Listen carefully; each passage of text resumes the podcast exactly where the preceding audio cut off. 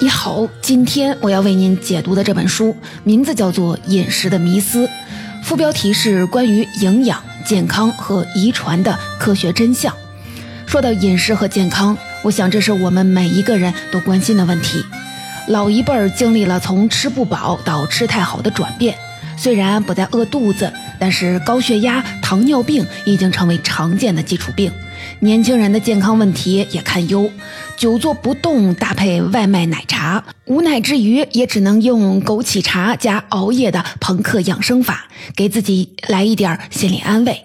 不过啊，越来越多的人已经意识到了健康的重要性，健身房遍地开花，健康食品和饮品也也如雨后春笋，大家都相信少点脂肪就能多点健康。所以啊，如今减肥已经不再只是小姑娘的追求，它成了更为普遍的追求和愿望。有些健身减肥经验的人都会知道三分练，七分吃。但是问题就来了，你会发现在吃什么、怎么吃的问题上，可谓是众说纷纭，百家争鸣。我随便啊，给你说几个听听。比如说，有一些专家建议少食多餐，另一些却建议轻断食法。也就是把一天的进餐时间控制在八个小时以内。比如说，有一些专家认为断碳水、高蛋白的生酮饮食对减脂和健康都有利。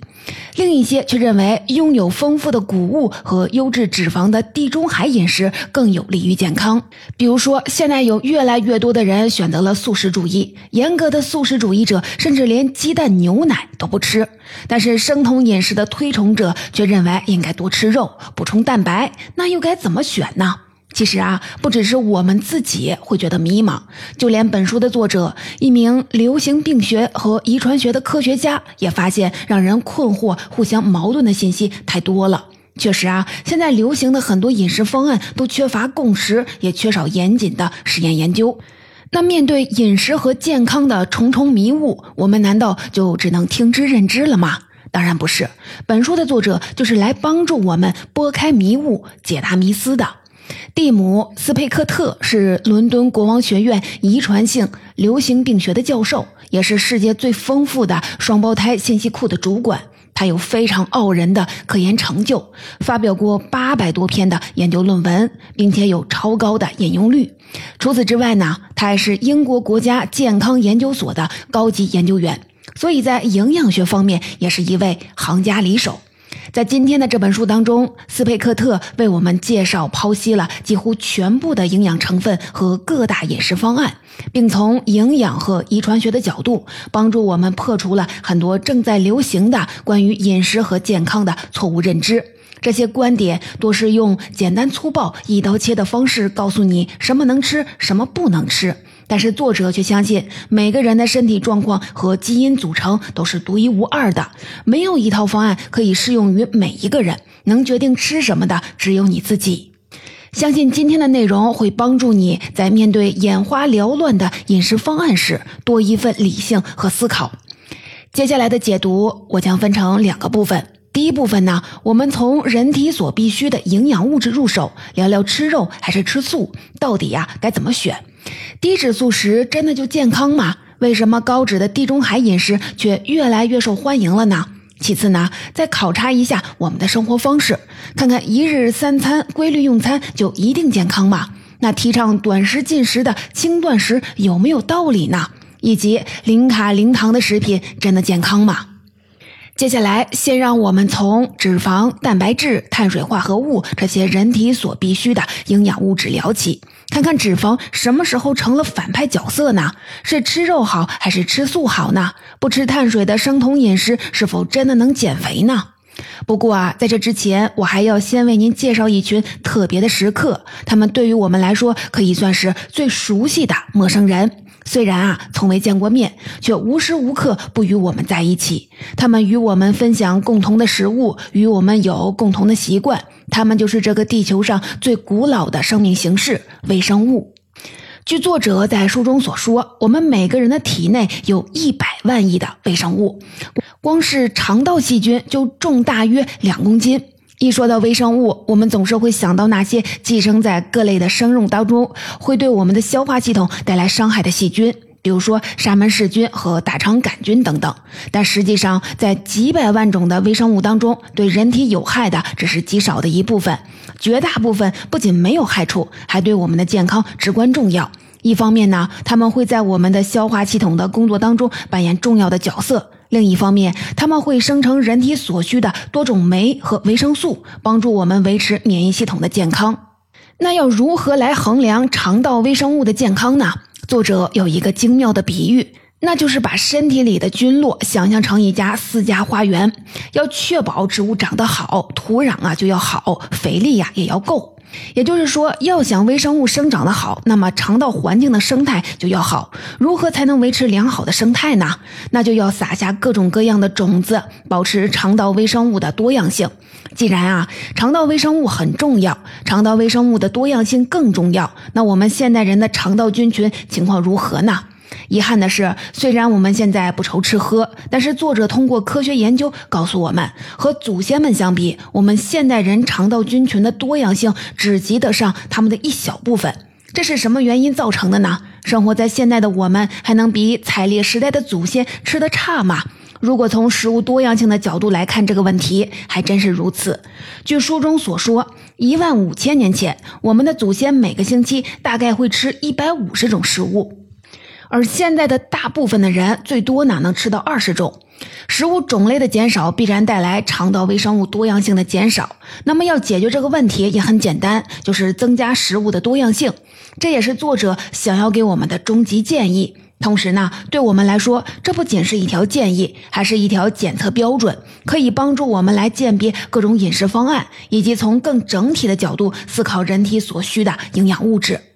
如果食物多样性是健康饮食的前提，那就意味着我们应该尽可能的什么都吃。但是，针对一些营养物质到底能不能吃，其实存在很大的争议。首当其冲的应该就是脂肪了。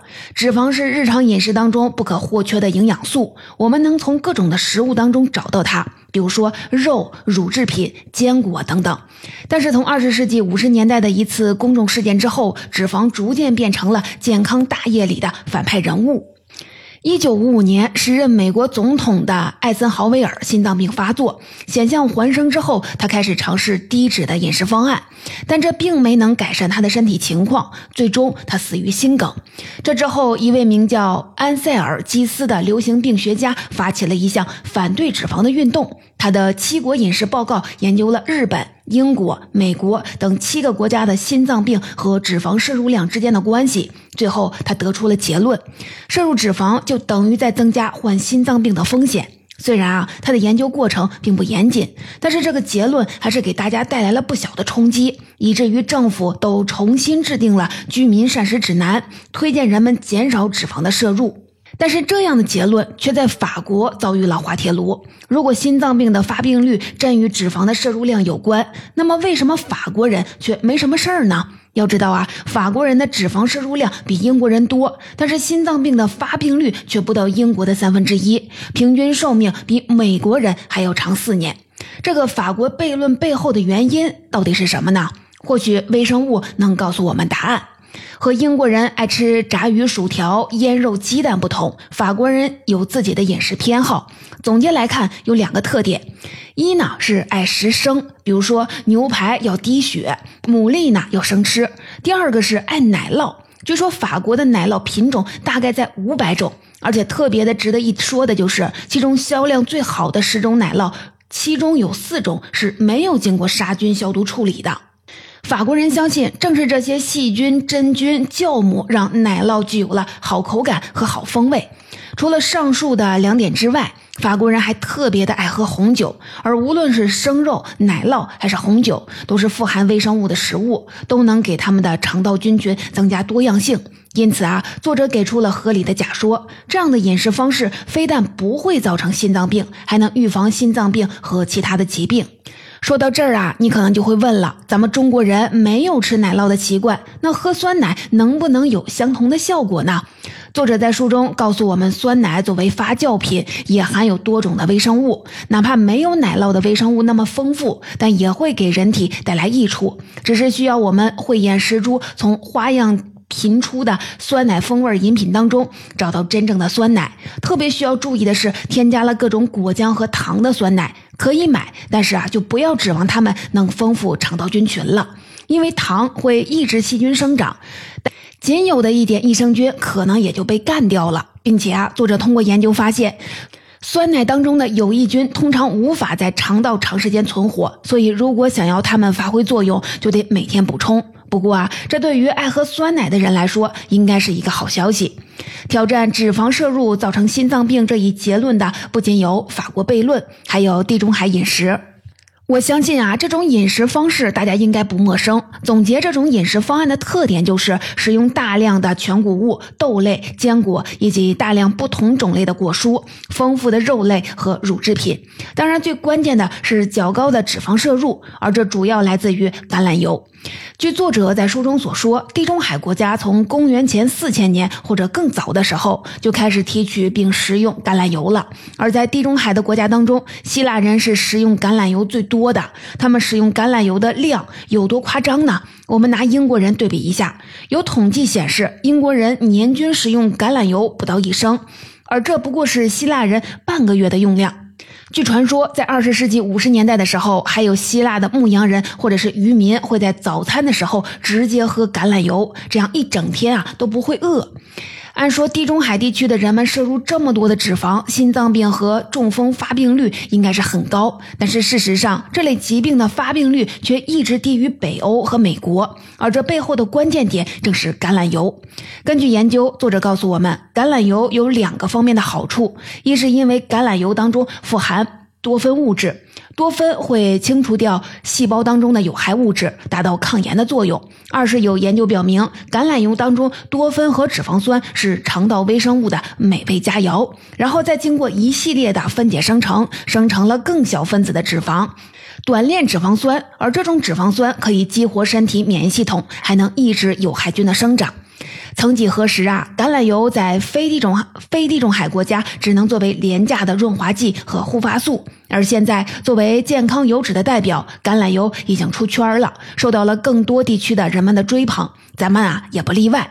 这里就不得不给大家做一个重要的提示：作者在书中强调，并不是所有的橄榄油都有好功效。只有特级初榨橄榄油和初榨橄榄油当中才会富含多酚物质，才会有前面提到的一系列的有益健康的功效。普通的橄榄油因为是由前两种残渣经过工业化提炼而成，并不会有同等的功效。所以啊，当你出于健康考虑选购橄榄油的时候，一定要重点关注这个问题。说到这儿，你就会发现，脂肪被粗暴的当做了反派，实属是冤枉了。脂肪本无错，关键是我们选择吃什么、怎么吃。放下法国悖论和地中海饮食，只希望当你面对饮食选择的时候，不要选择简单的抛弃一种或者是一类食物，从而忽略了它给身体整体带来的益处。接下来呢，咱们再来聊聊蛋白质。无论是为了减肥还是为了健康，现在越来越多的人都走上了素食之路，而每一个素食者也都会接受无数次来自食肉族的灵魂发问：你的营养跟得上吗？这里的营养其实就是蛋白质。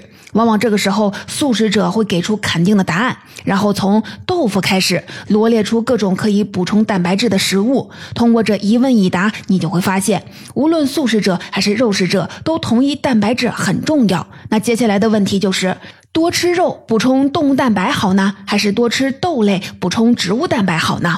而这样的分歧也带来了两种不同的饮食方案：一种是鼓励多吃肉的生酮饮食，也叫做。阿特斯金饮食，这也是时下流行的一种减肥方案。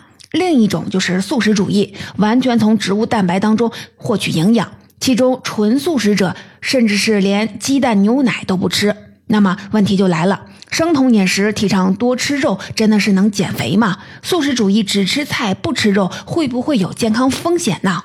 这里啊，需要说明一下的就是，我们从素食还是肉食的角度比较生酮饮食和素食饮食。但是生酮饮食还有另一个重要的原则，那就是不吃碳水化合物，也就是我们所谓的主食。它们是为我们的身体提供糖原的。不吃碳水，身体就会缺乏提供能量的葡萄糖。那么能量从哪儿来呢？这个时候，身体会以肝脏当中的脂肪酸为原料，生成酮体，来作为新的能量来源。而减肥的原理也藏在这个机制背后。从碳水当中获得能量的效率是很高的，但是要想从蛋白质和脂肪当中获得同样的能量，身体的消耗也就会更多。这就好比你要接一桶水，碳水呢就像是一个水龙头，一开很快就接满了；蛋白质和脂肪就像是挂着的湿衣服、湿毛巾，你得费劲儿的拧才能拧出水，还不一定啊能装满一桶。另外，脂肪和蛋白质会比大部分的碳水更容易产生饱腹感。从我亲身经历来说，吃完一份牛排，很难再吃得下一碗米饭了。所以啊，从获得维持人体所需的能量来说，生酮饮食确实可以在短时间内让许多人减重成功。但是作者告诉我们，如果想长期的从这种方案当中获益，肠道菌群是关键的因素。如果肠道微生物多样性贫乏，体重也会很快的反弹。所以，作者也给出了一些建议，那就是开始生酮饮食之前，可以提前六周开始大量的吃新鲜水果和蔬菜，以确保肠道内的微生物的种类和数量。如果你关注过市面上西方研究者写的医学科普或者是营养学的书，会发现他们几乎都会提到大量吃肉对健康无益，以及提倡素食主义。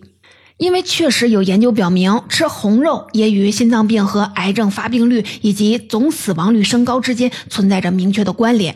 书中写道，每天吃一个熏肉三明治或者是一根热狗，会让你少活两年，或者更直观一点，每吃一个这样的三明治就少活一个小时。不过，这些潜在的健康风险目前啊只适用于欧洲人，针对我们亚洲人的研究并没有发现吃红肉和心脏病之间有直接的相关性。那么素食主义是不是一个好的选择呢？可以啊，先分享一下结论，那就是大自然留给我们的蛋白质种类足够的丰富，所以啊，只要素食者追求饮食的多样化，几乎可以获得肉食者所能获得的全部营养。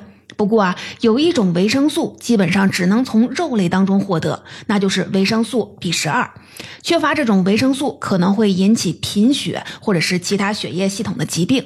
作者斯佩克特也曾有过一段不算纯素食的经历。那段时间，他虽然不吃肉，但是啊，还在吃鱼。一年之后，他去体检，发现啊，血液当中的维生素 B 十二和叶酸水平都很低。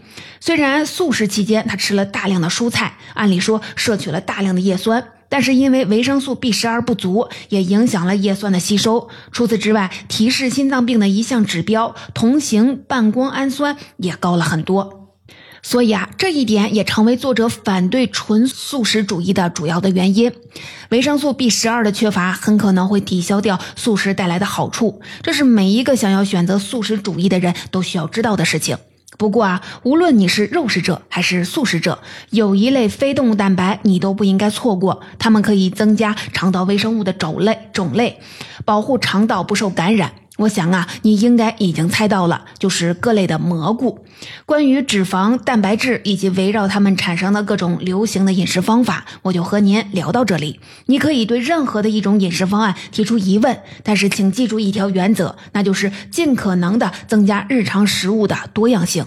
接下来呢，我们再从生活方式入手，看看就一天吃几顿，每顿几点吃这个问题，作者有什么不一样的观点。还有啊，那些风头正盛的零卡零糖食品背后有什么我们不了解的真相呢？先让我来问你一个问题：你认为定时定量的进食有利于健康，还是不规律的进食有利于健康呢？我想，几乎所有的人都会选择前者。这确实是一直以来广为流传的营养学的理论。这一理论认为，规律的进食可以维持身体的正常代谢，也可以避免饥饿之后的暴食。但是啊，事实真的是这样吗？或者说这是唯一的答案吗？我们不妨回到书中记载的一场1956年的实验，那是西班牙做过的一项实验，将120名老人分为了两组，其中的一组每天食物的量不固定，多的时候呢能有2300大卡。少的时候只有九百大卡，差不多也就是一升牛奶外加一些水果的量。而另一组老人，研究员根据他们的年龄和体重，为他们设定了每天一千六百大卡的热量，并且啊固定不变。三年实验结束之后，研究人员发现，不规律饮食组的老人死亡率是规规律正常组饮食的一半。即使是因为流感等疾病生病了，不规律饮食组的住院的时间也只是正常饮食组的一半。无论如何啊，这项实验给了我们另一种答案，那就是规律的进食不一定就是健康的。其实回溯人类几千年的历史，因为宗教教义的原因，人类一直都有类似的间断进食习俗。而有研究显示，在进食的状态下，有一种细菌会非常的活跃。它们的名字叫阿克曼氏菌，以肠壁脱落的细胞为食，所以啊，也可以算是肠道清道夫。而且神奇的是，当他们清理了这些脱落的细胞，反而会促进其他细菌的多样性。不过需要注意的就是，凡事物极必反，进食太久，阿克曼氏菌就会破坏肠道壁，给健康带来隐患了。那么，既然短期的进食不但不会有损健康，还会因为增加肠道的微生物而有益健康，那么我们每天的进食次数和进食时间是不是可以有所调整呢？这就引出了一个有意思的问题：早餐真的非吃不可吗？当我们把早餐这种生活选择放到不同的时空维度时，就会发现，我们实在不用太执念，也不用因为没吃早餐就忐忑不安。首先呢，从时间维度看，一日三餐本来就是一个现代发明。作者在书中就告诉我们，古时的西方人都只会在晚饭的时候饱餐一顿，犒赏一天的辛苦劳作。十六世纪的英国，只有富人可以一天吃两顿饭，所以书中也记载了当时的一则俗语：六点起，十点睡，两餐准点，十和六，保你健康又长寿。从空间维度看，约有三分之一的西班牙人、法国人和意大利人在早上什么都不吃，有时甚至持续到了下午两点。不过，他们通常都会在早上喝一杯意式浓缩咖啡。说到这里啊，必须插播一条关于咖啡的小知识。作者告诉我们，早餐喝一杯咖啡可以唤醒体内的微生物，这是因为首先，咖啡豆在烘焙的过程当中会产生数十种多酚。我们在之前说过。多酚有利于肠道益生菌，同时咖啡还具有其他茶类的饮品所不具备的一大优势，那就是富含纤维素。纤维素结合了多酚，为肠道里的细菌提供了充足的养分。或许这也是为什么不吃早饭只喝咖啡的地中海地区的人们却依然能保持健康的秘密。其实啊，这也不算是秘密了。书中提到的一项一天吃一顿和一天吃三顿的对比实验表明，虽然一天吃一顿肯定会更容易饿，但是这并不会有损健康，反而会对代谢和肠道的微生物有好处。所以啊，时下流行的间断食或者是轻断食，并不是无稽之谈，而是有经验和理论支持的。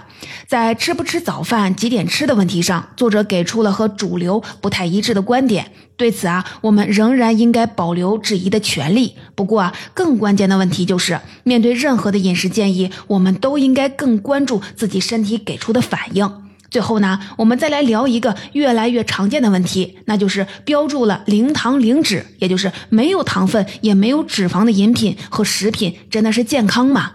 书中记录了一项荷兰的研究，研究者们找到了六百四十一名荷兰的儿童，并把他们随机分成了两组，一组每天喝一罐低糖的健怡可乐，另一组每天喝一罐普通的可乐。研究时间持续了一年半的时间。实验结果就是两组儿童都长胖了。虽然健怡可乐组的孩子增重是少了点但是值得注意的就是两组之间的差距并不显著，并且啊，健怡可乐组的儿童平均增重比预想的多。那么你可能就会问了：健怡可乐再怎么说也只是低糖可乐，那现在主打的零糖的零度可乐是不是会更健康呢？那我们就再来看一个实验，研究人员找来了一百一十四名的学生，并对他们进行了随机分组，一组饮用普通的雪碧，另一组饮用零糖雪碧。结果就显示，零糖雪碧反倒是促使了学生们去摄入额外的热量，而这一切有可能是甜味剂阿斯巴甜造成的影响。作者在书中告诉我们，阿斯巴甜能影响下丘脑神经元，理论上会干扰我们的进食通路。就像上面雪碧实验当中的学生，明明不饿，但还是会去找吃的。另一些研究也表明，长期饮用无糖饮料反而会让人更容易从糖分当中获得快感，更不能戒掉糖了。而且，人工甜味剂还会对肠道微生物带来损害，它们会扰乱肠道菌群的功能，进一步危害健康。但这还只是甜味剂本身带来给我们的伤害，而号称零卡零糖的食物还会在另一个方面给我们的健康带来隐患。我们在前面说过，糖有抑菌的作用，所以很多精加工的食品为了延长保质期，就会增加大量的糖；而那些无糖食品，厂家为了延长保质期，就会添加大量的化学防腐剂。可以想象，这些化学分子会对我们的肠道菌群产生多么负面的影响啊！所以啊，在这个人人都关注健康的时代，商家都想从所谓的健康食品当中捞一笔的时代，我们作为消费者更需要多一份的谨慎和理性。只要控制好量，与其委曲求全喝一杯味道奇怪的零卡可乐，不如畅饮一杯气足冰爽的普通可乐。总结，以上就是这本书里我想跟您分享的重点内容。除了这些以外，作者在书里还讨论了抗生素对肠道微生物的影响，要不要补充维生素补剂，以及如何正确的看待保质期等等有趣的话题。如果呢，你对其中呢有关心的问题，可以去阅读原书。接下来，让我们总结一下今天的内容。首先，我们知道了肠道里的微生物对健康至关重要。一方面，它们会在我们消化系统的工作当中扮演着重要的角色；另一方面，它们会生成人体所需的多种酶和维生素，帮助我们维持免疫系统的健康。为了维护肠道菌群的多样性，就需要我们吃的多样性。其次呢，法国悖论和地中海饮食不仅让我们知道了奶酪和橄榄油可能对我们的肠道菌群有益，更重要的是让我们知道了简单抛弃一种或者是一类食物而忽略身体整体的利益，这本身啊就不可取。再次呢，无论素食者还是肉食者，大自然都留给我们了充足的食物去补充营养和能量。不过，纯素食者很难避免维生素 B 十二的缺乏。更重要的是，任何的饮食方案都要结合自身的身体情况来考量。我们实在无需将自己框定在任何一种饮食方案里，但要尽可能的保持多样化。最后呢，我们考察了一些主流的饮食观点，发现规律的进食也不一定是多健康的事儿，而偶尔的忍受一下饥饿，没准啊还对健康有益。面对花样迭出的零糖零脂的食品，我们要多留心，小心掉到营销的陷阱里。最后呢，我想分享一下自己看这本书的收获。第一点收获就是坚持饮食多样性是健康的关键。所谓百家争鸣，百花齐放，其实身体也不例外。